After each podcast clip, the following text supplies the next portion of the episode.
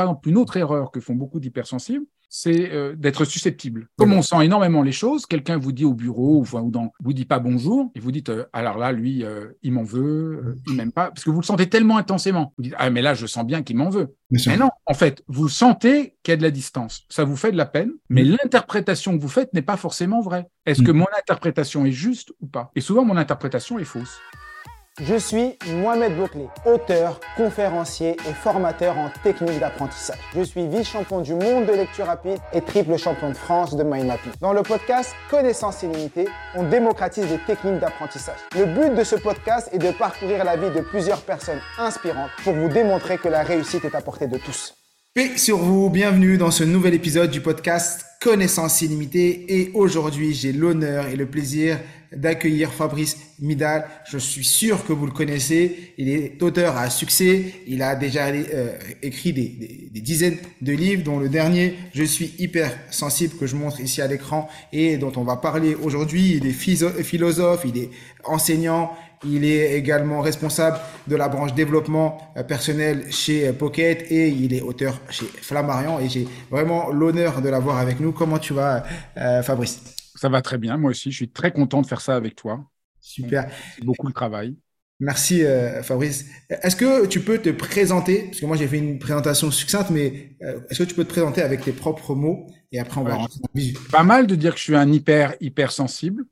Ouais. Euh, c'est depuis qui pendant longtemps a pensé qu'il était qu'il n'avait pas de place dans ce monde. Pendant tant qu'hypersensible c'était difficile et puis qui peu à peu à trouver euh, comment trouver sa place et inventer euh, une certaine manière de, faire. Donc ça, je dirais qu'il y, y, a cet angle. Après, évidemment, je suis philosophe, donc c'est quand même euh, le cœur de la manière dont je parle de là, à partir de là. Et puis, je suis quand même, je pense, un des principaux enseignants de la méditation en France, que j'ai essayé de démocratiser depuis une trentaine d'années.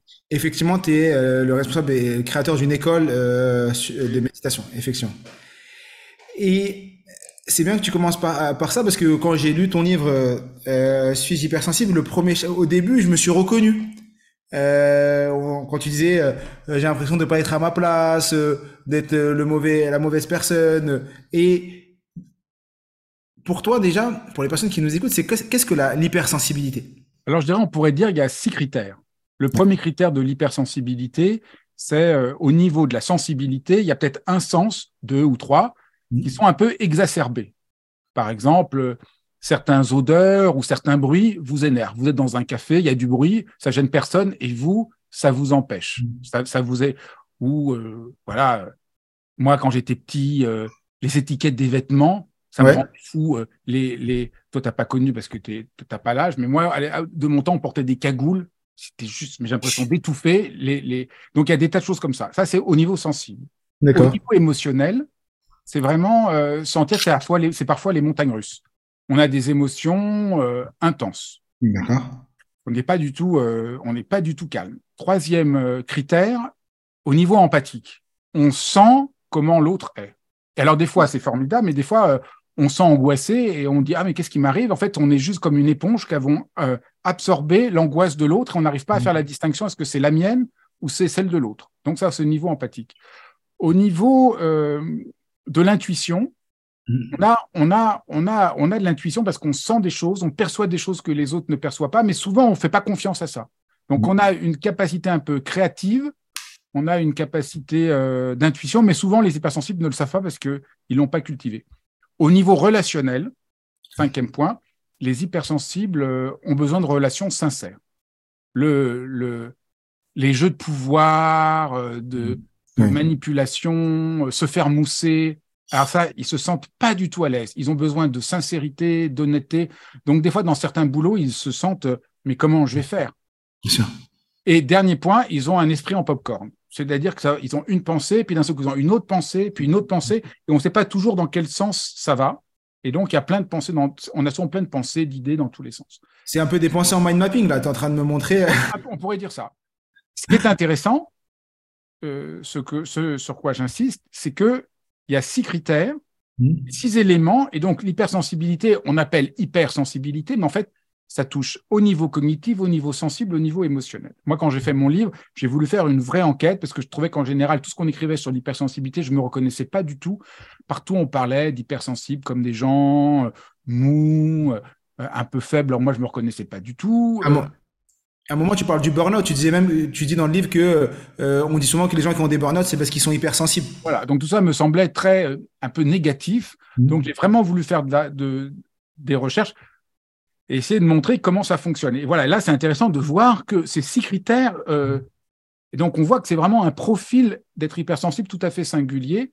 Et je, m'appuie dans mon livre, on n'aura peut-être pas le temps d'en parler, mais sur toutes les recherches des neurosciences pour essayer de comprendre un peu comment euh, ça fonctionne. Mais pour être honnête, la première fois que quelqu'un m'a dit que j'étais hypersensible, c'était il y a une quinzaine d'années. J'étais à un colloque aux États-Unis avec des, un neuroscientifique qui me dit Vous êtes hypersensible? Ah, Moi, j'ai failli partir. Je lui ai dit Mais qu'est-ce qu'il me raconte euh, je me dis, c'est nul son truc. Et il m'a dit, non, non, non, c'est pas ce que vous croyez. Il a commencé à me raconter, que je viens de présenter, que, que c'est vraiment euh, notre cerveau a une, ne filtre pas autant que d'autres esprits. C'est-à-dire, quand on est hypersensible, notre cerveau filtre moins, donc on ressent plus de choses, on sent plus de choses, on a plus d'idées. Des fois, c'est trop, mais c'est aussi un atout extraordinaire. Effectivement. Et parce que tu dis dans, dans le livre que Bon, je remonte le livre et bien sûr, je vous invite tous à, à, vous procurer euh, son livre qui est aux éditions euh, Flammarion. Euh, suis hypersensible. Tu dis que l'hypersensibilité, c'est un cadeau. Bah, ouais, parce que souvent les gens me disent Ah, mais je suis malheureux parce que je suis hypersensible. Et beaucoup de gens se disent Ah, si j'étais pas hypersensible, je serais euh, plus heureux. Mais non, en fait, c'est pas du tout vrai. Quand on est hypersensible, on a un trésor dans les mains, mais il faut apprendre à s'en servir. Si on ne sait pas s'en servir, eh ben on n'en fait rien. Et beaucoup de gens sont hypersensibles et luttent tout le temps contre leur hypersensibilité. Et au lieu d'en faire un atout, ils en font rien. Mmh. Donc euh, là, ça rejoint plein de choses de ton propre travail. Il faut, euh, il faut relever ses manches et en faire quelque chose si on veut réussir que notre hypersensible soit un atout. Mais c'est un atout. Bien sûr. Parce que avoir des émotions, ça permet de savoir des tas de choses. Les gens, s'ils écoutaient leurs émotions, ils seraient là, il faut pas y aller, là, ça vaut la peine. Donc, c'est un, c'est un, les émotions nous donnent des indications qu'il faut apprendre à écouter. Et puis, les hypersensibles perçoivent des choses que personne ne voit. Il faut, ah là, il y a un truc à faire. Donc les grands créateurs, les, les, scientifiques, mmh. euh, les, grands entrepreneurs sont, sont des gens hypersensibles parce que c'est ça qui leur permet de voir ce qu'on appelle des signaux faibles. Donc il y a beaucoup d'atouts. Mais il faut le travailler parce que si on est juste submergé, c'est vraiment pénible. Et une des choses qu'il faut apprendre aussi, c'est ne pas se laisser faire par euh, l'idéologie actuelle qui nous fait croire qu'il faudrait être normal pour euh, être accepté. Et donc, euh, qu'il faut, pas faut pas être singulier, qu'il ne faut pas ressentir ça, qu'il ne faut pas être comme ceci. Donc, on a vraiment tous le sentiment, ah, si je veux trouver ma place, si je veux réussir, si je veux être accepté, il faut que je sacrifie ma singularité, mes émotions. Ben, mais oui, si vous sacrifiez, vous n'êtes plus accepté. Effectivement, ouais. Et moi, j'aime bien. Euh, ce que je en train de partager, c'est par rapport aussi à l'éducation. Je dis souvent, moi, je le mets pas exactement dans le livre, dans mon livre, mais je dis, c'est comme si on rentre tous dans le même moule à l'école et on veut que tout le monde ressorte de la même manière. C'est-à-dire c'est comme si on était des carrés et on rentre tout le monde dans un endroit et on veut que tout le monde euh, ressorte en format carré. Mais non, il y a des ronds qui rentrent, il y a des losanges, il y a des triangles. Et le problème, c'est que c'est pas possible. Et donc, quand t'es pas carré, ben tu sors. On te fait sortir un peu plus tôt, on te fait sortir en, sixième, on te fait sortir en troisième, on te fait sortir en second au, lycée. Et euh, l'objectif, c'est que tout le monde rentre dans le moule. Et comme on est différent, on a des intelligences différentes, on a des émotions différentes, on est singulier, et ben forcément, à un moment, ça va pas fonctionner. Et donc, trouver comment on fonctionne, ça nous aide après à évoluer. Et euh, c'est d'autant plus vrai, si je peux juste rajouter un truc, c'est d'autant plus vrai. En plus, tu, tu es un rond, on te demande d'être un carré. Et alors, au lieu de te dire, bah, mais, mais merde, je suis pas un carré, je suis un rond, tu dis, je suis nul, je suis un incapable. Si j'étais un carré, je serais bien. C'est vraiment une honte que je sois rond. Et tu finis par être absolument convaincu que le problème de, de, ta vie, c'est que tu sois un rond. Mais non, au contraire, exactement. il y a des ronds parce que c'est avec que des carrés, ça marcherait pas. Et euh, pour continuer par rapport à ça, il y a certaines personnes malheureusement qui se coupent un peu de leur corps pour devenir un peu carré. Tu vois, ils ont un rond, mais à la fin ils essaient de, de se couper un peu. Et après, à 30, 40, 50 ans, ils se rendent compte que non, euh, moi j'ai envie d'être un rond et je vais redevenir euh, un rond. Et, euh, et le but c'est c'est exactement ça. Et quand tu étais jeune, tu le dis dans, dans, dans, ton livre, euh, tu faisais l'analogie avec euh, Misanthrope de, de, dans, dans Molière, tu avais un peu l'association, la sensation d'être ce personnage, euh, tu dis là, en lien avec les tests. Surtout, je dirais, j'étais euh, comme le vilain petit canard. Moi, je, dirais surtout. Quand j'étais petit, j'avais vraiment l'impression de faire tâche, de de, de pas ressembler. Je m'intéressais pas du tout à ce que à ce qui intéressait les gens, donc c'était vraiment pas facile. Mais c'est vrai que je raconte que le misanthrope de, de Molière, si on au fond qui qui supporte pas l'hypocrisie, c'est une figure d'hypersensible, mais c'est une figure d'hypersensible malheureuse parce que il est hypersensible, donc il supporte pas l'hypocrisie. Pour ceux qui ont oublié euh, leurs, années, leurs années de, de collège, le misanthrope, euh, euh, il y a quelqu'un qui vient le voir et qui lui dit comment trouvez-vous mon sonnet? Donc Mm. le poème qu'il a écrit et le misanthrope lui dit c'est vraiment nul. Et le Mm. type se venge et il est offusqué, le misanthrope, qu'on puisse pas dire la vérité. Et en fait, ça, c'est vraiment une erreur que font les hypersensibles. C'est croire que euh, c'est parce qu'on sent les choses avec intensité, il faut simplement le dire sans faire attention aux autres. Et moi, je pense que le misanthrope fait l'erreur. Il c'est important d'être sincère, mais c'est aussi important de comprendre les règles, le jeu social, les règles, les règles sociales. Et ça semble un peu surprenant, mais, mais, mais c'est comme ça. On ne parle pas de la même manière euh, à sa grand-mère, euh, à un voisin, euh, à un enfant. Et apprendre à parler aux gens, c'est pas être hypocrite, c'est euh, prendre soin de la relation. Et le, le misanthrope, ne, ne, au fond, son hypersensibilité le rend, au fond, pas assez bienveillant. Donc, quand on est hypersensible, ça vaut la peine de vraiment faire attention, de réfléchir à comment être fidèle à ce qu'on sent, mais aussi comment réussir à dire ce que l'on sent pour être entendu et respecter, euh, et respecter l'autre et comprendre que les gens sont aussi hypersensibles. Et au fond, euh, l'hyper, le, ce qui est paradoxal, c'est quand on est hypersensible, on, est, on a notre manière à nous d'être hypersensible et quelqu'un d'autre est hypersensible d'une autre manière. Et en Bien. fait, le misanthrope, il est hypersensible, donc il veut dire la vérité, mais il le dit à quelqu'un qui est hypersensible aussi. Et en lui disant que son poème est nul, il l'humilie et le type se sent, euh, se sent très mal. Et il n'y a pas de raison. C'est pas parce qu'on est hypersensible qu'on doit faire de la peine aux autres. Donc c'est ça qu'il faut vraiment apprendre, apprendre à, à comprendre euh, comment on se relie aux autres. Par exemple, une autre erreur que font beaucoup d'hypersensibles, c'est euh, d'être susceptible. Comme on sent énormément les choses, quelqu'un vous dit au bureau ou dans, vous dit pas bonjour et vous dites euh, alors là lui euh, il m'en veut, il m'aime pas parce que vous le sentez tellement intensément. Vous dites ah mais là je sens bien qu'il m'en veut. Mais non, en fait, vous sentez qu'il y a de la distance. Ça vous fait de la peine, mais Mm. l'interprétation que vous faites n'est pas forcément vraie. Peut-être qu'il vous dit pas bonjour parce qu'il est dans la lune. Peut-être qu'il vous dit pas bonjour parce qu'il a un problème. Donc, La carte n'est pas le territoire. Voilà. Moi, j'ai appris tout le temps. C'est un, un conseil que je peux donner à tous les hypersensibles. Ce que je fais tout le temps, c'est j'accepte ce que je sens. Là, je suis blessé. Moi qui suis très hypersensible, quand les gens ne me disent pas bonjour, tout ça, je me sens blessé. Mais après, je dis, mais en fait, qu'est-ce qui se passe? Est-ce Mm. que mon interprétation est juste ou pas? Et souvent, mon interprétation est fausse. C'est un des concepts que, que j'aborde quand je dis la carte n'est pas le territoire. Euh, tu vois une carte de quelque chose, mais c'est pas réellement la réalité. Euh, j'ai eu une anecdote un, euh, un jour, euh, je m'étais, j'étais trop mal et je me suis dit c'est, de ta faute, Mohamed. En vrai, je, je me suis remis en question. Donc euh, moi j'ai des élèves, on a des réunions euh, tous les vendredis, euh, ils se connectent sur Zoom et donc moi je les mets en mouvement, je les fais se lever, on commence à faire des mouvements avec les mains, les jambes et une des élèves se lève pas, elle reste assise. Et elle s'appelle, et je lui dis, Audrey, pourquoi tu te lèves pas, euh, t'as pas, t'as pas envie de, de bouger avec nous? Bah, elle était en siège, elle était en siège, en siège roulant. Donc elle était handicapée, donc elle était là, physiquement, t'as l'impression, mais toi, tu vois quoi? Tu vois une personne qui est assise, qui est bien, mais tu vois pas ce qui est en dessous. Tu vois pas qu'elle, elle est, en- elle est handicapée, elle, est, elle, elle peut pas bouger.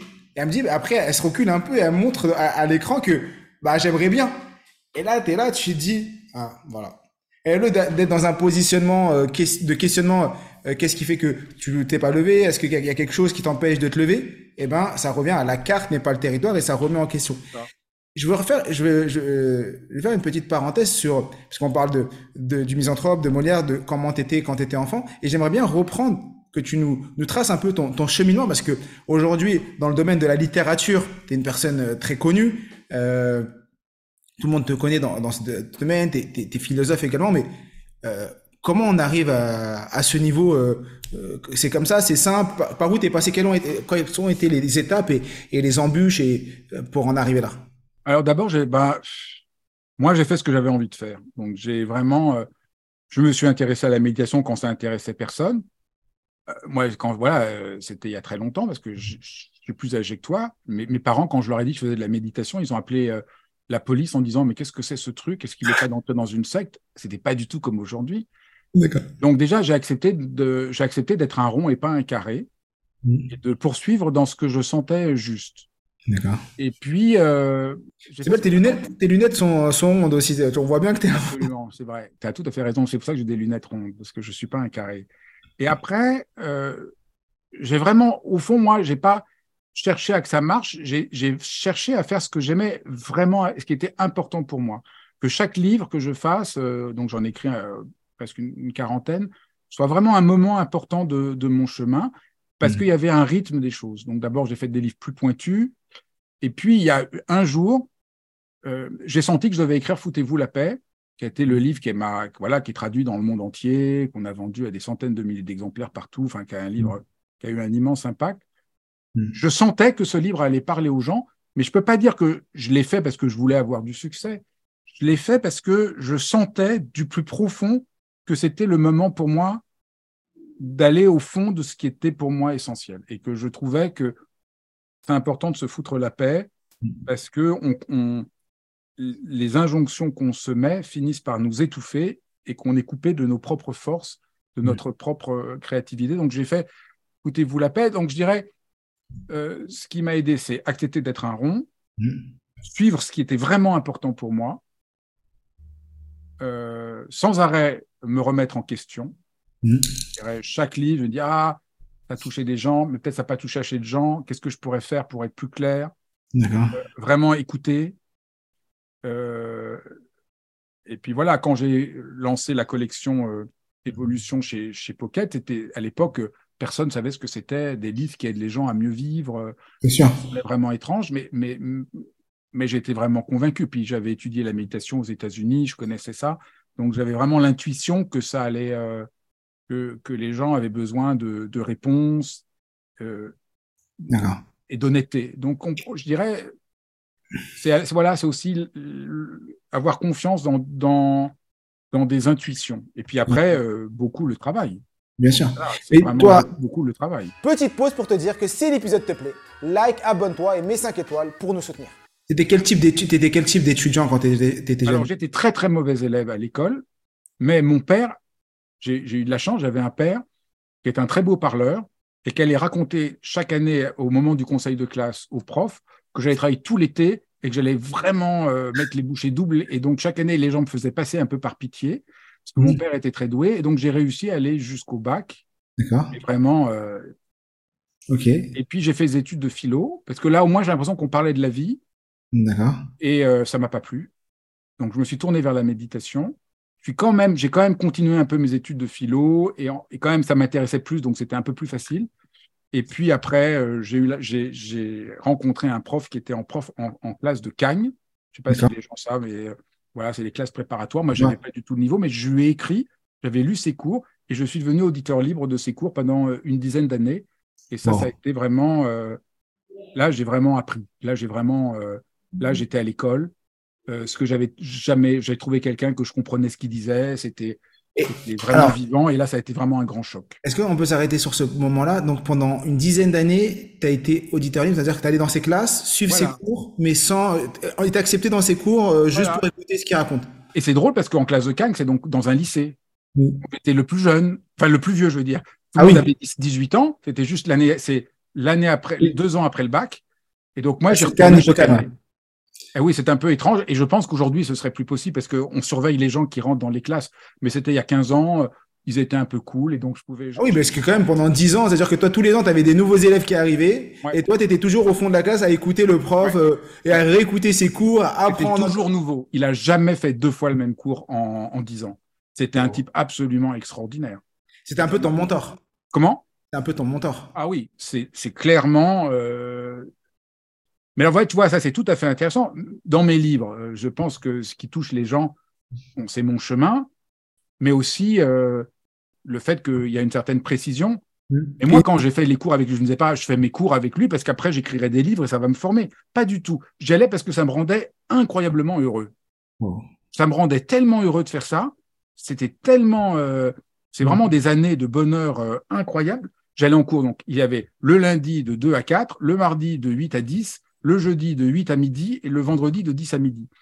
Et, mais comment avais, tu travaillais en parallèle ou? Alors donc du coup, pour gagner ma vie, je, je donnais des cours particuliers, je lisais des livres pour une maison d'édition. C'est comme ça qu'après je suis devenu éditeur. Donc je trouvais des petits boulots, mais vraiment je m'en foutais de. Enfin, je, gagnais ma vie le minimum, mais pour moi, ce qui était, ce qui comptait, c'était ces cours parce que je trouvais ça, mais tellement vivant. Wow. Ce prof était tellement, euh, c'était tellement vivant. Donc euh, voilà, je, et puis après coup, évidemment, je, sens que ça m'a formé. Bien sûr. La manière que j'ai de penser, la singularité de ma pensée. Euh, même pour l'écriture, et même dans le livre que euh, suis hypersensible, bon, ça, ça se voit que tu as, écrit une quarantaine de livres parce que l'écriture, la simplicité, les exercices, le résumé, les passages à l'action euh, que tu demandes au lecteur, tout ça, c'est des choses euh, pour faire en sorte que la personne qui lit un livre comme celui-ci est dans une transformation. Il n'est pas juste euh, passif de, de, la lecteur, de la lecture, il apprend des choses et il est acteur de son changement. Ah, ça c'est clair que j'écris mon livre pour que quand les gens aient fini de lire le livre, ils sont plus les mêmes qu'avant. C'est pas juste j'apprends des choses, mais je me transforme. Et évidemment là, je dois beaucoup aussi euh, à la méditation parce que la méditation m'a énormément appris à trouver euh, une manière de faire des exercices qui nous aident à nous transformer. Wow. Je, je, me retrouve un peu dans comment j'ai écrit mon livre. c'est un peu comme ça. C'est pour ça que qui t'a plu, c'est parce que on l'a on l'a on le on l'a conçu de la même manière. Ce que j'ai beaucoup aimé dans ton livre, oui, que, que je que c'est la sincérité. Mm. C'est-à-dire euh, tu tu oses euh, parler de tes propres failles et de ton propre chemin. Et je trouve que c'est toujours très important d'être honnête et de pas euh, être dans une position de surplomb par rapport aux gens, en faisant croire euh, des choses fausses, mais en parlant avec honnêteté de ce qu'on a réussi et aussi euh, de nos propres limites. Je pense que c'est important parce qu'on peut, tout le monde peut s'y reconnaître et on ne vend mm. pas du rêve. Effectivement. Et euh, en, en, revenant sur ton livre, j'ai bien aimé le passage où tu parles de il est dangereux de rejeter l'hypersensibilité. De, de, de, parce que c'est un cadeau, mais aussi, c'est dangereux de, de, se dire non, bah, je vais le mettre de côté, euh, je vais pas le suivre, je vais pas. Parce qu'on va pas y arriver. Donc, on va toujours être malheureux. On sera toujours en train de se, de se trahir. Donc, bien sûr, et je pense qu'il faut déjà accepter que la vie n'est pas un long fleuve tranquille, mais heureusement, parce que sinon, on s'emmerderait. Hmm. qu'on a des émotions fortes, mais que ça vaut la peine de les explorer. Ça vaut... Moi, j'aime beaucoup euh, la cuisine. J'ai une grande passion pour la, pour la cuisine et la musique eh ben, les grands musiciens ou les grands cuisiniers, ils sont hypersensibles. Sinon, ils n'ont aucune chance. Ouais, si un cuisinier n'est pas hypersensible, ça va pas être bon. Ouais, parce qu'il il sent des tas de choses, qui fait un truc qui, qui, euh, qui détonne. Ou un musicien, ou un écrivain. Donc, au fond, l'hypersensibilité, ça peut être un truc, mais formidable. Mais il faut juste apprendre à euh, d'abord comprendre le mode d'emploi. Parce que, aussi, ce que je dis souvent, c'est que la plupart des hypersensibles, on se retrouve sur l'autoroute en sens inverse, et on se dit, mais là, je suis en danger. Tout le monde dit, ah non, détends-toi, calme-toi. Tu dis, mais merde, je suis en danger. Bah, évidemment, on a le mauvais GPS qui donne des mauvaises informations. Parce que le GPS d'un hypersensible, c'est pas le GPS de quelqu'un qui n'est pas hypersensible. Donc, on se trompe. Par exemple, une des choses qui m'énerve beaucoup, c'est qu'on explique tout le temps aux gens qu'il faut se calmer. Il faut calmer, il faut être zen. Ça, c'est les gens qui me connaissent euh, ont l'habitude. C'est complètement absurde. Quand on est hypersensible, on ne sera jamais zen. Donc, il faut accepter que la vie, y a, on est touché, on est ému. Comment on perd pas le nord? Comment mm. on garde son cap, comment. Euh, mais, mais voilà, il faut accepter euh, d'être ému, d'être touché, d'être blessé, d'être énervé. Ça fait partie de la vie. Et on a cette fausse idée qu'il faudrait être calme en toute situation. Au fond, on a l'impression que si on devenait un robot insensible, alors on réussirait. Mais non, ce qui mm. compte dans la vie, c'est d'oser être humain. Et oser être humain, ça ne veut pas dire euh, ne pas manifester son talent, ne mm. pas oser travailler. Et donc, c'est ça qui est absolument, euh, que je crois, absolument central. Donc ça, c'est très important. La deuxième chose qui est très importante, c'est comprendre le fonctionnement de son esprit. C'est ça que j'appelle le bon GPS. Il faut comprendre le fonctionnement de son esprit. Le fonctionnement de l'hypersensible, parce qu'on ne se comprend pas. Moi, avant d'être hypersensible, j'avais jamais fait le lien entre le fait que je supporte pas qu'il y ait trop de bruit, que, je, que je suis hyper empathique, que j'ai un esprit en popcorn, et, que, euh, et que je suis. C'est que souvent les montagnes russes. Je voyais aucun rapport d'un seul coup de me dire, mais c'est pas, je suis pas fou, je suis pas malade, je suis pas, j'ai pas besoin de voir un psychiatre, j'ai juste, je suis juste hypersensible. Oh. Et que, et que toute humanité a toujours eu besoin d'à peu près 10 à 20% d'hypersensibles parce qu'aucune société ne peut vivre sans hypersensible. C'est vrai. Et tu, euh, tu dis euh, également dans le livre, et, euh, et je vais te poser la question, on peut, parce que toi, tu as des responsabilités quand même. Tu as énormément de responsabilités. Et on peut être, on peut, euh, en étant hypersensible, en ayant ces, cet aspect où l'émotion, l'empathie, la perception, tout ça a un impact très important sur notre personne. Est-ce qu'on peut être hypersensible? Oui. Il y a, il y a un métier que les hypersensibles n'ont aucune chance de pouvoir faire. C'est quoi? Dictateur. ouais, d'accord. Ça, ils n'ont aucune chance. hormis ça, je pense que les hypersensibles ont beaucoup de talent. moi, j'ai beaucoup de responsabilités. En plus, je dirige euh, Réseau, village de, ce village de méditation qu'on a créé mm. avec des milliers de gens. On organise plein d'événements et de choses. mais le fait d'être hypersensible, ça me permet d'être humain, ça me permet euh, d'écouter. Après, voilà, je respecte mes besoins. Par exemple, en tant qu'hypersensible, je sais que j'ai besoin à un moment de solitude. Mm. Si j'ai pas de solitude, je sens que j'étouffe. Et donc, je me fais des plages de solitude. Voilà, il y a des moments, je, je suis seul, j'ai besoin de me ressourcer, euh, j'ai besoin des fois de marcher tout seul dans la nature. Donc, j'organise un peu de, que de temps en temps, je suis à l'écoute de ce qui est important euh, pour moi. Savoir, connaître un peu ses vrais besoins, c'est mm. vraiment, euh, c'est vraiment important. et tu es à l'écoute de tes émotions J'écoute mes émotions, je pratique la méditation. Et au fond, je pense que c'est un grand atout. Par exemple, dans mon métier, euh, c'est un peu bizarre de, dire ça de soi, mais j'ai fait, j'ai eu beaucoup de flair. J'ai publié beaucoup de livres qui sont devenus d'immenses, d'immenses best-sellers que j'ai publiés euh, alors que j'avais juste un manuscrit. J'ai senti mmh. parce que voilà, je suis hypersensible. Donc je lisais le livre. Il n'y avait aucune raison. Par exemple, c'est moi qui ai publié en poche euh, le Marie Kondo sur la magie du rangement. Moi, le rangement, on voit derrière chez moi, euh, mm. aucun principe de Marie Kondo. J'ai des livres partout, mm. elle dit qu'il faut pas en avoir, c'est le bordel. Donc, un livre sur le rangement, ça m'intéresse, mais pas du tout. Mm. Je lis le livre, et là, je sens que j'ai la chair de poule, qu'il se passe un truc, mais de dingue dans ce livre. Que ça parle pas que de rangement, ça parle d'amour, qu'il y a un truc, mais formidable. Donc, euh, voilà. Donc, au fond, le fait d'être. Un vrai succès en plus. C'est vrai que même moi, je l'ai derrière. Je l'ai, euh, Marie Kondo. Beaucoup des livres que, voilà, Miracle Morning, enfin, beaucoup des livres qui ont marché, je, je les ai publiés. Et je les ai publiés parce que euh, je suis hypersensible. Donc, je ne serais pas hypersensible, j'aurais pas. C'est-à-dire ceux qui sont pas hyper. Oh, les gens me disent toujours, ah, je suis hypersensible, ça m'empêche de tout, je peux pas être accepté. Mais c'est pas du tout vrai. C'est pas du tout vrai. Alors, c'est sûr que, c'est sûr, par exemple, au boulot, je sens que parfois, mes collègues, ils trouvent que j'exagère parce qu'un hypersensible, il a toujours des nouvelles idées et donc je viens dans une réunion et je, veux tout changer. Mmh. Ça, c'est normal. mais là, maintenant, je comprends, la résistance n'est pas le rejet. Au début, je prenais mal. Je disais, mais ils me rejettent, ils rejettent mes idées, mmh. ils ont tort. Voilà mmh. pourquoi je pense ça. Maintenant, je comprends.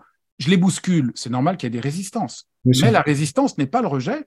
Et donc, maintenant, quand j'ai une résistance, je dis, ah oui, je comprends. Je vais un peu trop vite. Je suis un peu trop enthousiaste. Comment je peux expliquer les choses, prendre le temps de parler, on va pas faire l'erreur du misanthrope. Mm. Comment je peux prendre le temps de parler, de convaincre et de ne pas être brutal avec mon enthousiasme pour les emmener avec moi? Effectivement. la résistance n'est pas le rejet. Voilà un grand conseil pour les hypersensibles. Et euh, toujours euh, euh, par rapport à, ça, la, résistance n'est pas le rejet. Tu parles des, émotions dans, dans, le livre et tu donnes des, des méthodes pour euh, travailler sur ses émotions. Euh, tu parles de euh, d'être le spectateur impartial, de d'examiner les émotions. Est-ce qu'on on peut aborder un peu cet aspect-là? Je pense que parce que beaucoup de personnes rejettent leurs émotions. Moi, j'ai l'impression, moi, qui accompagne beaucoup d'élèves, ils sont dans le rejet des émotions. Et exemple, quand tu as dit tout à, juste il y a un instant que tu arrivé et que tu partageais ta passion ou tes idées et tu avais l'impression que les personnes rejetaient qui t'étais, ta personne, alors que c'est l'idée et c'est parce que tu venais les bousculer et c'est pas euh, Fabrice qui rejetait, mais c'est l'idée qu'il a mis et parce que ça venait les bousculer par rapport à ce qu'il vivait. Donc après toi tu ressors avec des émotions, tu es soit en colère, soit plein de choses. Est-ce qu'on peut aborder ça? Parce que je pense que quand tu prends conscience de tes émotions euh, au niveau de l'hypersensibilité, tu as un game changer, on dirait ça comme ça, mais en anglicisme, mais ça, ça permet d'évoluer. Donc tu abordes trois, quatre notions euh, tu dis qu'il y, a quatre méthodes pour euh, travailler sur ces émotions. La première, c'est le spectateur euh, impartial, examiner l'émotion, mettre ses mots en mots et se mettre à la place de l'autre. Et c'est exactement ce que tu as dit là dans la méthode 4, tu t'es mis à la place de l'autre quand tu es arrivé avec ton idée. Disons, pour... Il y a plein de mécompréhensions qu'on a sur les émotions. On a l'impression qu'on est en faute de ressentir des émotions fortes. mmh. on a l'impression que les émotions sont irrationnelles. Aujourd'hui, les neurosciences nous prouvent que c'est pas du tout irrationnel, que quelqu'un qui ne ressentirait pas d'émotion serait incapable de prendre la moindre décision rationnelle. Mm. Donc les gens qui me disent aujourd'hui, moi je suis cartésien, je veux penser juste logiquement, on a envie de leur dire, vous n'êtes pas du tout cartésien, vous n'êtes pas du tout rationnel. D'abord, en plus, Descartes le dit très bien dans le traité de l'âme, mais vous n'êtes pas du tout rationnel parce qu'être rationnel, c'est écouter ses émotions. Donc ça, c'est très très important. Euh, il y a eu des études, quelqu'un qui avait eu un accident et qui avait euh, perdu une partie du cerveau liée aux émotions, il était capable de parler, de réfléchir, mais incapable de prendre la moindre décision logique parce qu'il n'ayant pas d'émotion, il devenait illogique alors que c'était que les émotions qui étaient touchées. Donc ça, c'est très important. Le deuxième point, c'est que tout ce qu'on raconte sur les émotions positives et négatives, c'est faux. Il n'y a pas d'émotions positives et d'émotions négatives. La colère, la jalousie ne sont pas des émotions négatives, c'est des émotions douloureuses, mais toutes les émotions sont là pour nous dire quelque chose. Si vous êtes attaqué et que vous n'avez pas un moment d'agression qui vient vous permettre de vous défendre, vous allez faire un trauma. On sait bien aujourd'hui, des études très poussé sur le trauma le montre. Et donc, toutes les émotions sont là pour nous dire quelque chose. Est-ce que je les écoute ou est-ce que je ne les écoute pas? Donc, soit je ne les écoute pas en les réprimant, en ayant honte, en voulant pas les écouter. Et les gens ont l'impression souvent que s'ils n'écoutent pas leurs émotions, elles ne sont pas là. Mais alors, pas du tout. Elles sont là, elles vous manipulent, elles vous rongent, elles vous font faire des conneries. Donc, écouter ces, ces émotions, c'est très important. Il ne s'agit pas de les réprimer, mais il ne s'agit pas non plus forcément de les exprimer. Si vous êtes en colère et vous entrez en rage, c'est pas une manière véritable d'avoir écouté votre colère. Écoutez sa colère, c'est-à-dire, je sens de la colère. Qu'est-ce que je sens? Comment je la sens? Et donc, j'ai plein d'approches pour essayer de sentir dans son corps où on sent l'émotion, essayer d'écouter ce qu'elle a à nous dire. Et c'est comme ça qu'on la libère. Il faut libérer les émotions, il faut transformer les émotions. Mais heureusement qu'on a des émotions, sinon, euh, c'est la vie, c'est le, le mouvement de la vie. Donc c'est très très, ça c'est vraiment euh, quelque chose euh, d'extrêmement euh, important. Il y a un autre point, je passe un peu du coq à l'âne, mais tu me demandais comment j'ai construit mon parcours et tout. C'est souvent par conviction profonde. Quand j'ai commencé à enseigner la méditation, il y a une vingtaine d'années, j'ai décidé deux choses de sortir la méditation de tout aspect religieux. Et deuxièmement, de dire tout le temps que la méditation, c'était pas pour calmer les gens, c'était pas pour faire le vide dans sa tête, c'était pas pour être zen, c'était pour euh, faire être honnête et sincère avec ce qu'on vit. Et tout le monde m'a dit, tu n'as aucune chance d'être compris. Les gens veulent, veulent gérer leur stress, tu mm. veux être calme, t'as qu'à dire ça si tu veux réussir. J'ai dit, c'est faux. On ça, n'aidera pas les gens. Parce qu'on gère son compte en banque, on gère pas ses émotions. Les mm. émotions, c'est un truc humain. Donc cette manière de tout vouloir gérer, c'est ça qui tue les gens. Donc j'ai dit, je dirais, je dirais ce qui est important pour moi. Mais tout le monde me disait, mais au début, on m'a dit, mais comment tu peux enseigner la méditation si c'est pas dans un cadre bouddhiste religieux? Moi, j'ai dit non. Maintenant, aujourd'hui, ça semble évident, mais à l'époque, les gens m'ont pris pour un fou. Et quand j'ai expliqué que méditer, c'était se foutre la paix, c'était écouter ses émotions, c'était pas se calmer, c'était les rencontrer, que si on se calme, ben quand la mer est calme, les bateaux peuvent plus avancer. Quand un enfant est en colère, si on dit calme-toi, ça marche pas, il faut l'écouter, lui faire un câlin, comprendre ce qu'il a à dire. Ben nous, c'est pareil. Tout le monde comprend que quand un enfant euh, en train de pleurer, on lui dit pas calme-toi, hein. on, lui, on le prend dans ses bras, on dit mais qu'est-ce qui t'arrive? Il dit voilà, il va vous dire. Euh, une fois, j'étais euh, j'étais chercher mon filleul à la sortie des classes. Il était tout à fait angoissé. Son père m'avait prévenu. Je comprends pas qu'est-ce qu'il a. Je lui ai pas dit oh là là, là, tu es nerveux, hein. on va faire de la méditation pour te calmer. Non, j'ai fait, j'ai fait son goûter, j'ai parlé avec lui, j'ai créé une relation chaleureuse. Puis il m'a dit qu'à l'école, il y avait quelqu'un qui l'embêtait, qui avait honte et qui n'osait pas le dire. En me le disant, d'un certain point de vue, il s'en est libéré. On comprend très bien ça avec un enfant. Et on ne comprend pas que c'est la même chose pour nous. Mmh, c'est parce que je reconnais mes émotions que je peux les transformer. Et donc voilà, quand tu me disais comment j'ai fait aujourd'hui que l'organisation que j'ai créée, ce village de méditation, soit aujourd'hui le lieu le plus connu et le plus important sur la méditation, pas parce que j'ai voulu faire le lieu le plus important, mais parce que j'ai essayé de dire mm. ce qui me semblait le plus important et de dénoncer ce qui me semblait euh, tout à fait euh, faux, cette idée qu'il faut juste se calmer. Mais non, il ne faut pas se calmer. Il faut être soi, il faut être sincère, il faut rentrer dans la vie, il faut oser euh, explorer le monde, il faut travailler avec ce que nous sommes. C'est tout à fait un autre projet. Il y, a deux éléments. Il y a euh, dans ce que tu viens de dire. Il y a la bienveillance envers soi-même. Ah Pourquoi je dis ça? Parce que euh, effectivement, euh, quand tu as donné l'analogie avec l'enfant, euh, effectivement, quand il y a un enfant qui est en colère, on va aller le voir, on va lui poser, mais qu'est-ce qui t'arrive? On va poser des, on va parler, on va être bienveillant avec lui, ou même un collègue qui nous dit je suis bête, je suis pas intelligent, on va être bienveillant avec lui, on va être bienveillant avec plein de personnes. Mais la personne qui, pour moi, j'estime être la plus importante sur terre, et c'est pas une question d'égoïsme. Je trouve que c'est nous, c'est la personne la plus importante sur terre. C'est d'abord nous. C'est le fait d'être bien nous intérieurement dans notre vie, dans notre quotidien, dans tout ce qu'on fait, va faire en sorte que on va être bien avec les autres et que les autres vont être bien. Et donc la personne qui est censée être la plus importante, bah, on n'est pas bienveillant envers elle-même. On n'est pas bienveillant envers nous-mêmes. Ça c'est la première chose. C'est que j'avais écrit un livre qui s'appelle euh, j'avais écrit un livre qui s'appelait euh, Devenez narcissique en ah. étant de réhabilité narcissique, en expliquant tout ça. Et dans le livre, je, m'étais dit, je vais regarder, bon, quand même, je m'ai dit depuis longtemps et tout, je vais regarder comment moi, dans une journée, comment je me parle, est-ce qu'il y a des moments où je suis dur avec moi-même. Le matin, j'ouvre le placard, il n'y a pas de café, et je m'entends me dire comme ça, parce que je faisais très attention, j'avais dit de faire très attention, je m'entends me dire, quel connard, tu n'aurais pas pu acheter du café. Je me dis, mais c'est juste dingue. Première chose le matin, j'aurais été avec un ami, il me dit, j'ai pas, j'ai pas acheté de café. J'aurais dit, mais c'est génial, on va boire du thé ou c'est le sortir, prendre un café dehors. Mais avec soi-même, première chose dans la journée, quel connard. Et je me dis, et donc je me dis, mais c'est juste dingue comme on a, on a, on, on est complètement formaté pour se, s'insulter, se maltraiter. Et, et on n'a pas le temps de parler de ça, mais c'est étonnant que, que Narcisse, qui est quand même le nom d'une fleur, qui était quand même dans l'Antiquité le nom de la plus belle fleur parce que c'est la fleur du printemps, du renouveau. Donc les anciens, ils n'ont pas appelé Narcisse euh, par hasard. C'est devenu pervers et que c'est la chose la pire qui soit d'être narcissique. Alors qu'en réalité, comme tu l'as très bien dit, être à l'écoute de soi, être en paix avec soi, c'est la seule possibilité d'être euh, bien avec les autres.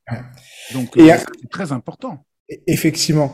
J'aimerais parler un peu de la partie collection et évolution là, de, chez Pocket parce que euh, tu l'as tu l'as créé et aujourd'hui il y a énormément de livres qui sortent euh, dans, cette dans cette rubrique. Donc tu dois en lire des livres de développement personnel. Tu lis tout. Mon métier c'est presque de tout lire. Voilà exactement. Euh, est-ce que tu peux nous en parler un peu? Qu'est-ce qui t'a poussé à créer cette cette rubrique? Qu'est-ce qui t'a parce moi, que... moi j'ai senti voilà il y a 20 ans que c'était passionnant.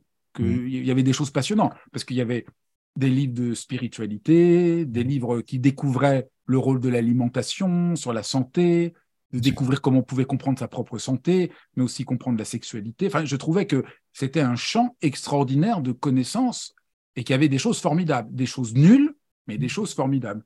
Et j'avais envie de publier les livres, euh, les bons livres, des choses qui pouvaient aider les gens. Donc ça, ça me semblait, euh, je trouvais ça passionnant.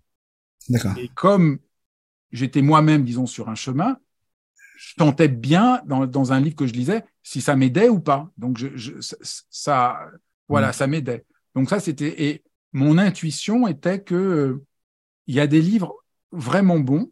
C'est mm. comme tout, hein. Mm. Voilà, il y a des films nuls et il y a des films bons. et, donc, et en général, dans ce secteur-là, les gens n'arrivent pas à faire la différence de ce qui est bien et de ce qui est pas bien.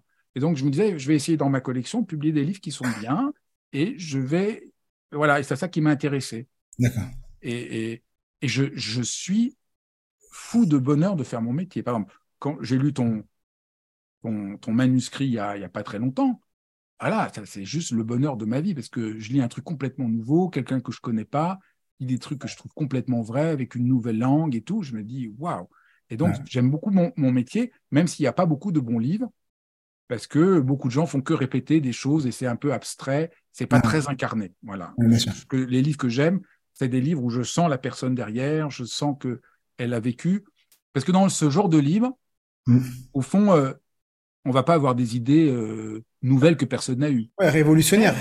Mais quelqu'un te dit euh, une phrase et elle a vécu, ça te fait du bien parce que tu sens que c'est vrai, qu'elle l'a dit pour de bon. Et la même, une autre personne dit la même phrase, mais elle fait juste la répéter, ça passe par une oreille, ça sort par l'autre. Et donc la force de ces livres, des livres que je publie, des livres que j'aime, c'est qu'il y a quelque chose qui se passe tu sens la personne, il y a mm. quelque chose qui, t'éclaire, parce que c'est réel, parce que c'est sincère, parce qu'il y a de la mm. profondeur, parce qu'il y a du vécu. je comprends, je comprends, je comprends. Merci déjà, merci pour le retour par rapport à, mon livre. C'est très gentil euh, de ta part, surtout venant euh, de, toi et qui lit énormément de livres. Et, effectivement, c'est tout un challenge pour moi. Et même moi, je suis étonné euh, du succès de, du livre, euh, quand les premières semaines et où on en est aujourd'hui, je me dis c'est impossible. Je, même en rêve, va penser à, pour être capable de, de, de, pouvoir partager autant de livres à, à, autant de personnes. On arrive sur la fin de, de cet épisode et euh, alors je vais j'ai euh, deux questions à te poser. Une parce que j'ai lu ton livre et euh, elle est particulière. Et la deuxième, c'est celle que je pose tout le temps à, à mes, euh, aux personnes euh, qui, que j'invite dans ce podcast. Euh, la première, d'abord, se poser celle que moi je pose d'habitude, c'est si aujourd'hui c'était ton dernier jour et que étais avec les gens qui, qui, qui te sont proches, importants pour toi, et que tu devais leur laisser un message, un message, un héritage un héritage, quel serait cet héritage? Pour que les gens se, rappellent de toi et euh, apprennent des choses et passent à l'action, tu dois leur laisser un héritage, mais un héritage, une citation, une parole, un, message fort, ce serait quoi? Ben Moi, je leur dirais, un, je vous ai absolument aimé comme vous étiez. Mm. Et deux, je leur dirais, euh, faites confiance à ce qui est formidable en vous. Faites confiance à ce qui est formidable en vous. Wow. Et euh, c'est fou parce que ça me ramène à la deuxième question. Merci pour ça parce que c'est en lien parce que tu finis ton livre et avec euh, trouve ta voix. Euh, euh, tu finis ton livre et toi, de quoi es-tu amoureux? Et après, trouve ta voix, trouve ton chemin, laisse-toi mourir de ce qui est vrai pour toi. Reçois ce don. Et à cette question, je voudrais te poser cette question. Et toi, de quoi es-tu vraiment amoureux? De quoi es-tu amoureux? Tellement de choses. Je suis amoureux je suis amoureux. Alors, je suis amoureux de de la cuisine. J'adore manger et j'adore le travail de certains chefs. Mais j'adore la musique, j'adore la peinture, j'adore la nature euh, et les gens qui me sont proches. Donc, je je je, je cultive beaucoup l'état amoureux. Je pense que c'est vraiment euh... les gens savent pas trop, mais au fond, euh, la philosophie pour Platon, c'était être amoureux fou, parce que mmh. c'est ça qui fait qu'on sort de son de son cocon, de, de sa caverne, et, et donc euh, être amoureux fou, c'est, c'est, et puis je suis amoureux fou de d'une parole vraie. Au fond, mm. je pourrais dire que quand même, ce qui m'anime, c'est d'être amoureux fou d'une parole vraie, qui fait du bien et qui soit sincère. Mm. Et c'est ça que je fais euh, quand je parle, dans les cours que je fais, dans euh, ce village de méditation en ligne que j'ai créé, ou que je fais dans mon travail d'éditeur. Mm. C'est toujours quand même, au fond, être amoureux de, d'une certaine vérité, d'une certaine justesse. Ok, parfait. C'est très beau. Euh, je suis content de finir euh, sur ces belles paroles euh, cet épisode. Est-ce que, Fabrice, tu as, un dernier message à, partager à tous ceux qui nous écoutent et qui écouteront cet épisode?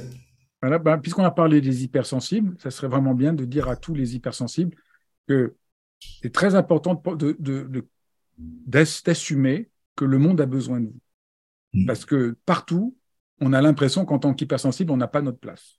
Parce que tout, on, partout, les gens voudraient que tout fonctionne comme sur des roulettes et un hypersensible qui sent les choses, qui fait du bruit, il y a d'autres idées, ça dérange. Mais c'est les hypersensibles qui, dans les temps préhistoriques, ont découvert euh, les plantes qui soignaient, ont pressenti les dangers avant les autres.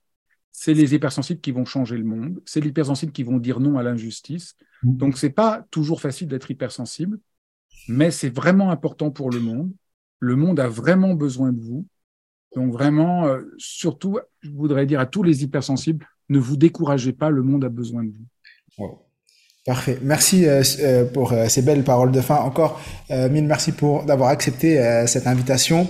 je vous invite tous Bien sûr, à laisser 5 étoiles sous euh, l'épisode, à commenter, à aller voir ce que Fabrice euh, réalise. On mettra le lien de son site, euh, c'est fabricemidal.com si je me trompe pas. Euh, allez voir euh, ce qu'il propose et bien sûr à vous procurer son livre, le dernier, qui euh, suis-je hyper sensible aux éditions Flammarion, tout simplement. Et comme je le dis toujours, je suis tué. Nous sommes tous des illimités.